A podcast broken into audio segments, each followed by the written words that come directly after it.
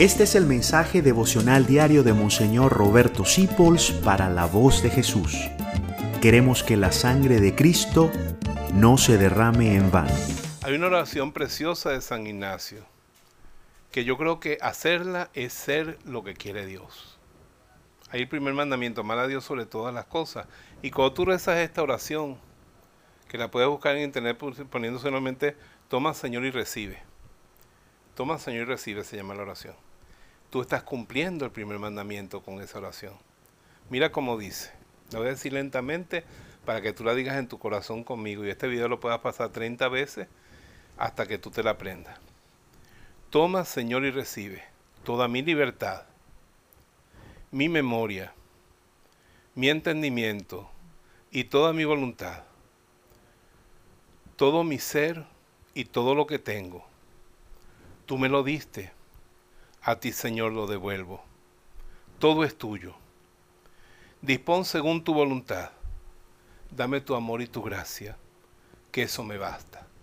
Estas palabras salieron del corazón de Ignacio de Loyola. Y son realmente la plenitud de un ser humano delante de Dios.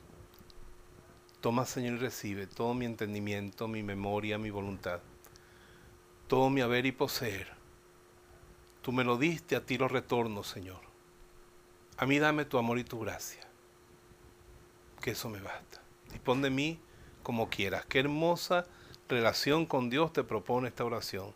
Ahí se encierra toda la vida espiritual de un cristiano. Yo te invito a anotarla, a rezarla en la mañana, a rezarla en la noche y qué dulce al acostarte después de tu examen de conciencia, que lo último que tú le digas a Dios mientras cierran los ojos sea eso. Toma, Señor, y recibe todo mi entendimiento, mi memoria, mi voluntad, mi libertad. Todo lo que tengo, todo lo que soy, lo he recibido de ti, a ti te lo devuelvo. A mí dame tu amor y tu gracia, que con eso me basta. Dios me los bendiga. Gracias por dejarnos acompañarte.